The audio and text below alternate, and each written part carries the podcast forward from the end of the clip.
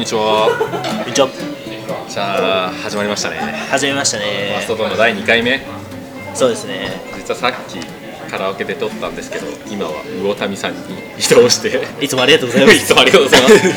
いやー本当にね、それチェーンの居酒屋本当ありがとうございます。いや、本当にありがとうございます。社会人になってもチェーンばっかだからねこれ。本当っすか？安いしね、で美味しいし。ああ、意外となんかちゃんと個人経営のとこ行くイメージ強いですけどね。会社の人と行くときはそういうことあるけど、普通にだって安くて美味しかったらそっちの方がいいからね。確かに。しかも入りやすいしね。入りやすい広いし。って。いうので僕はリアルゴールドサワーを飲みながら収録してるんですけれども僕は角杯ですね。まあそんな感じで。ねさっき、まあ、実はその 居酒屋で会話してる中で一つトピックがありまして、お？まあ、白石君がですね、まあ、フォアストってよホワイトストーンでフォアストって呼んでるんですけど雑ですね。雑ですねそのフォアストはよくなんでコンフロントワールドにいるのと言われてるっていう感じでさっき話してたんですけどなんでいるんですか？あいきなり来ましたね。それかなんかまあ前置きとか言っとく。簡単に僕のことを自己紹介させてもらいますと。今回の初めての人もいると思うんで。えっと大学4年で普段は人材会社の方で長期インターンをしながらえっと週に1回コンフロントワールドの活動に参加してるって感じで。で僕自身コンフロントワールドに入ったのは2017年の5月。実はまだ法人化する前の任意団体の創設期からいるっていうはいはいはい実はあの新井よりも古いんですよね。俺のどんぐらい前で 5, 5月で俺が入ったのが6月とかな気がするのおー6月か7月ぐらいで5月ぐらいに多分そのメンバーと会ってたことあるんだけどでもまああそのそうなんだ2位団体の時に入るのはまあ古いっていう俺。そうだよねそう。意外と。意外とあの私初期面なんですよね。でまあなんでいるのかってそれ。そうなんで なんでいるのって聞くのもちょっと失礼だけど。まあでもね普通にまあ理由があっているっていうことなのでどどんな感じなんですか？それは今の時点でってことでいいんですよね。時系列的には。え今じゃない。昔はみたいなのあじゃあまあ今今の話しましょうか。今の話しますか？今でいきますとそうですね。まあ大きく分けて多分2つあるかなお2つあります。2つあります。就活っぽいですね。確かに。就活生ですか？ら2つあってはい。2つあって1つがまあなんか好き勝手いい意味で好き勝手いろいろやれるまあ企業企業じゃないですね。組織文化っていうのがまず1つと、まあ、それにちょっと付随するかもしれないんですけど、まあ、関わり方がいろいろこう人それぞれあるなっていうのが確かにね。大きく分けてまあ2つあるかなっていうふうに思っておりまして。なんか好き勝手できるのでなんか好き勝手エピソードとか好き勝手やってるぜみたいななんかそうそういうエピソードとかある好き勝手ですか？好き勝手。まあそうですね。新井とあと前に多分登場した理事の西川ってやつとあと僕とで実はなんか温度メディアを勝手に作ってまして。結構ねゆるーく始めたからねゆるーく始めましたね。去年の夏ぐらいですかね。そうだね。結構長いねそう考えて。ないです。ちゃんとちゃんとやらなきゃ。ちゃんとやらなきゃ。みたいな感じなんですけどなんか例えば、まあ、これ別に NPO に限らず企業とかでもそうかもしれないんですけど何か始めるってなった時にまあちゃんとそれが何の意味があってとかだからどんぐらい収益が見込めてとかだからそもそもの前提ちゃんと企画書組んでなんかこうちゃんと上の人間に報告してで始めるみたいな多分そんな感じだと思うんですけどいやその辺は別に多分 僕たちもあるんですけどその敷居が低いというか一旦こうやりたいことやってみようみたいなそうだね組織としては文化があるっていうのはまあ僕としてもすごい楽しめるかな。もちろんなんかえこれやんのみたいなのは止めるって言い方あれだけどちゃんと考えようぜってなるけどまあビジョンにつながったりとか まあミッションに沿うものであれば全然やることには問題なくてでそれでめちゃくちゃその赤字が出るものとかじゃなければもちろんそのちゃんと価値を提供できる形だったらね何でももうすぐポッてできるから。そこはやっぱこう魅力かなって思っててまあなんかあの否定をするっていうだけじゃなくてのではなくてこう事実的なところを伝えるのであれば僕はあのコンフロントワールド入る前にあの JICA のパートナーっていう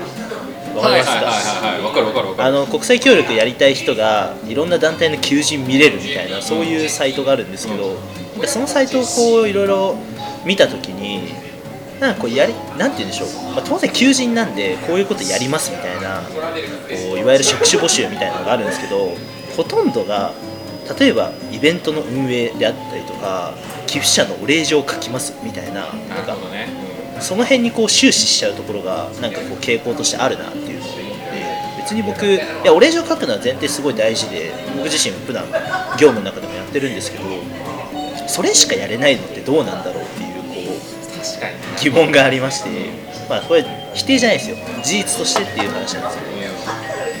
であればどんどん自分のやりたいことであったりとかそれこそ社会にとって価値あることを自分の裁量でこう果敢にチャレンジできる組織がいいなっていうことで、まあ、コンフロントワールドを選んでるっていうのはありますね。いやなんかコンフロントワールドの良くもいい部分でもあり悪い部分でもあるのがあんまりそのこれやらなきゃいけないっていうものがあるけど少ないっていうのがうんなんかあると思ってて、まあ、もっとそういう仕事も作っていかなきゃいけない前提でなんだけどもちろんやっぱなんかその仕事を自分で作んなきゃいけないっていうフェーズだしてかやっぱそういう、まあ拡大してもそういう団体にしていきたいなっていうのは。NPO ベンチャーみたいな ベンチャーの NPO みたいな感じで、まあ、なんかその言われたことをやるみたいなのももちろん大事で、うんなんだけどやっぱその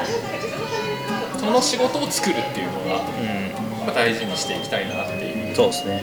アプラだね。じゃなきゃね、なんか、新しいものもいろいろやってった方が、まあ、最悪ちょっと中途半端だとしても、そこからなんか拡大とかしていけるし、まあ、世の中にないものを作るのが、ん。まあ、俺らのそのちっちゃい NPO の宿命だと思うから、いや間違いないですね大きい NPO、大きい NPO でもうすごいでかいことやってるけど、でもなんか俺らは次の時代を作っていくんだっていう気持ちはね、忘れずにいきたい。いやでもそれは大事ですよね、まあ、そもそもなんか NPO の存在意義って多分社会の中でもこう余白を埋めていく存在だと個人的に思っててその余白を埋めるためになんか既存のことやってても既存のことでやれてることも当然あると思うんですけど埋まりきってない部分をじゃあ僕たちみたいなちっちゃい NPO がどう新しく埋めていくかっていうのが多分存在意義としてあるかなと個人的に思ってるんで。それこそなん。か NPO でメディアみたいなのしかも国際協力のメディアを作ってるん。ですけどなん。かその NPO でメディアを作ってるところってやっぱり少なかったりとか、うん。まあ、NPO じゃなくてもいいんですけど個人のブログじゃなくてその国際協力をその団体としてメディアを作るっていうところはまだまだ少ないっていうのとか、まあ、こういうふうにラジオやるところ まあそうですね。ラジオラジオやってるとこあるのかな？ Voicy でクラスの門田さんとかは知ってるけど、はいはいうん、これぐらいかな？見ててっていう感じがあるか新しいことにチャレンジしてその余白をねどんどん埋めていきたいよね。まあそうですね。価値あるからね。でなんかもう一個のその多多様性じゃないけどいろんな人がいるのはなんか具体的にどういうことなの多様性というか、まあ、関わり方がいろいろあるっていうところでいくと、まあそもそも代表が、まあ、本業社会人やりながらそうだね。確かに。みたいなところとか例えば何でしょうね。なんか、ま例えばミーティング一つとっても絶対その場にいなきゃいけないってわけじゃなくて例えばリモートで Skype で参加したりとか。僕自身も本業本業って言い方あれですけど、長期インターンしてる身なのでどうしてもなんかミーティングに出れない時とかあるんですよ。であった時にこうミーティングに参加するのもいろんな関わり方があったりとか。そもそもミーティング参加しなくても Slack っていうコミュニケーションツールをツール使ってるんですけどもうあれベースでこうコミュスラックを使ってこう業務を進めていくっていうそもそものスタンスがあったりとか、まあ、なんかこういろんなことにこう自分のパワーを割きながらもこうコンフロントワールドに関われるっていうのは一つこう魅力かなっていう。ある意味厳しい面もあるかもしれないけどね自分でやんなきゃいけないみたいなそうですね。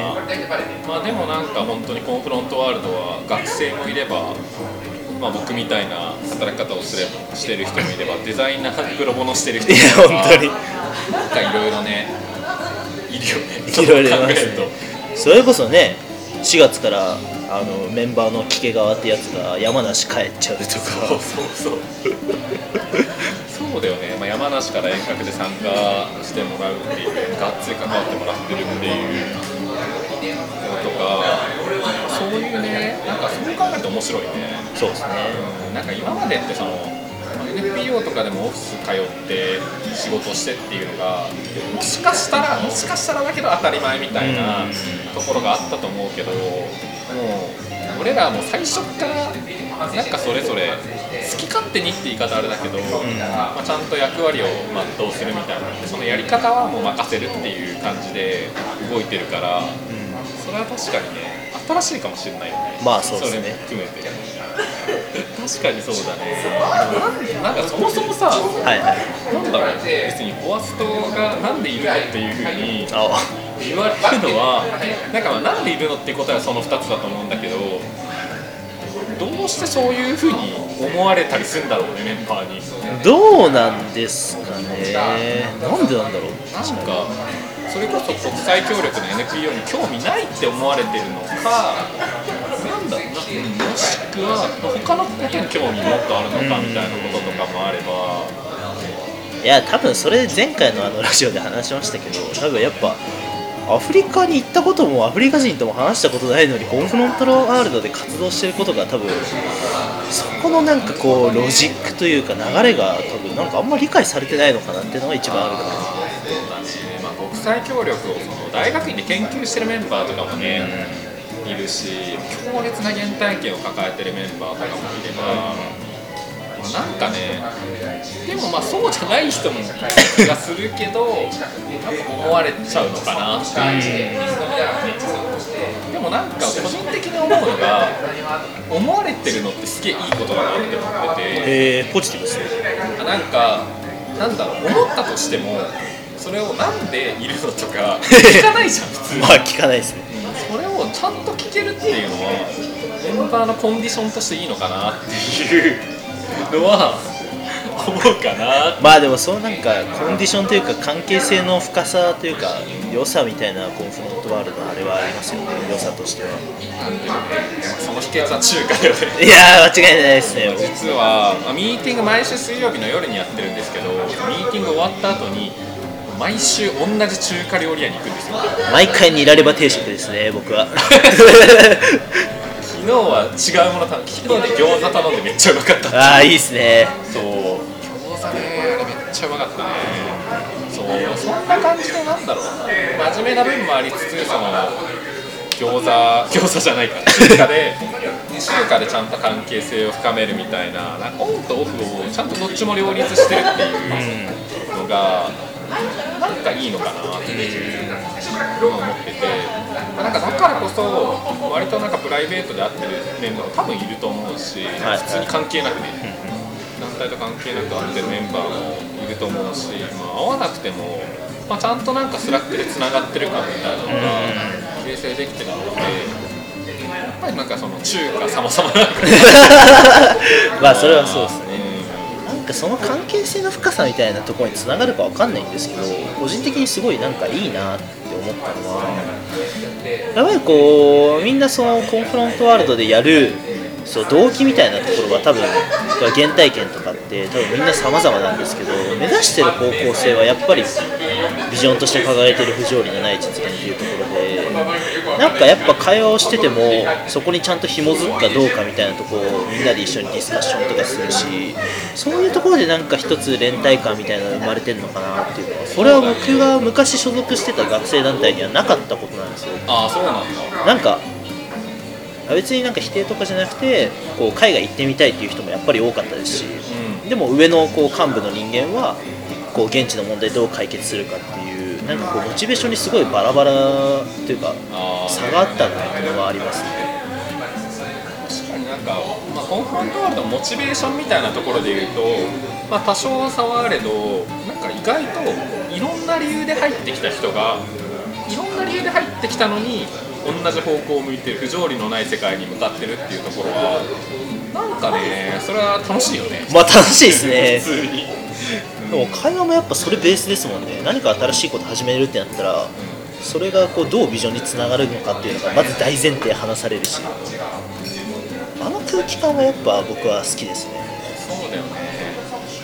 いやなんかね今後ねその、まあ、メンバー増えていくと思うし増やしていきたいと思うしでもやっぱなんかその目指す先は一つですっていうなんかその意外と違うような人たちに見えて根っこの部分みたいなのはもしかしたら一緒っちゃ一緒でっていう感じでなんかいろんなねことをね、まあ、それこそさっき言った余白を埋めていくみたいなことをしていきたいですね。そうですねっていうことでやっぱメンバー欲しいね。いやメンバー欲しいですねことでメンバー本当に大募集中なので、まあ、ぜひこのラジオを聞いたという方は、まあ、気軽にメッセージなり送って、まあ、ちょっとでも面白いって思ったのでまずミーティング来てもらうとかね。いやミーティング参加もうどしどし募集中なんで。ミーティングもねこんな感じなんだっていういい意味でも悪いでもえたりすることもあると思うし、それが真面目な話しかしない時とかそうではない話をする時ももちろんあるしで中華がここなんだっていうのも 分かるからあの中華がねなんかねやっぱりその、まあ、さっき実は、まあカラオケでなんですけど、まあ、どういう人取ろうかとか採用要件がどうだみたいなのを、まあ、その考えてる時があって。はいはいでもなんかねじゃあどういう人取りたいとか、まあ、めちゃくちゃできる人を取りたいみたいななんかなんだろう。結局答えが見えなかったっていう、うん。そのできる人取れない取れないって言い方あれですけどなんかそういうのもありつつやっぱね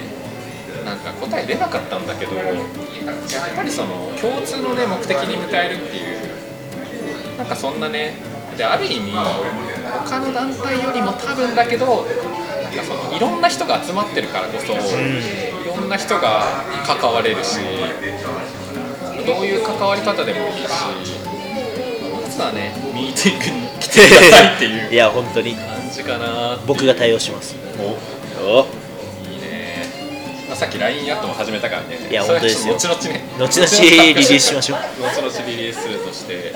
まあ、そんな感じで本当にビジョンとか、まあ、ミッションとかにちゃんと沿うものでそういう自信持って言えるのであれば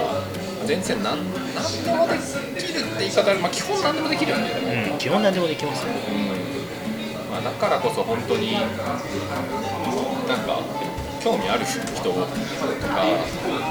あ、何かある意味その意識高い感じじゃなくてでも新しいことやりたいなみたいな、で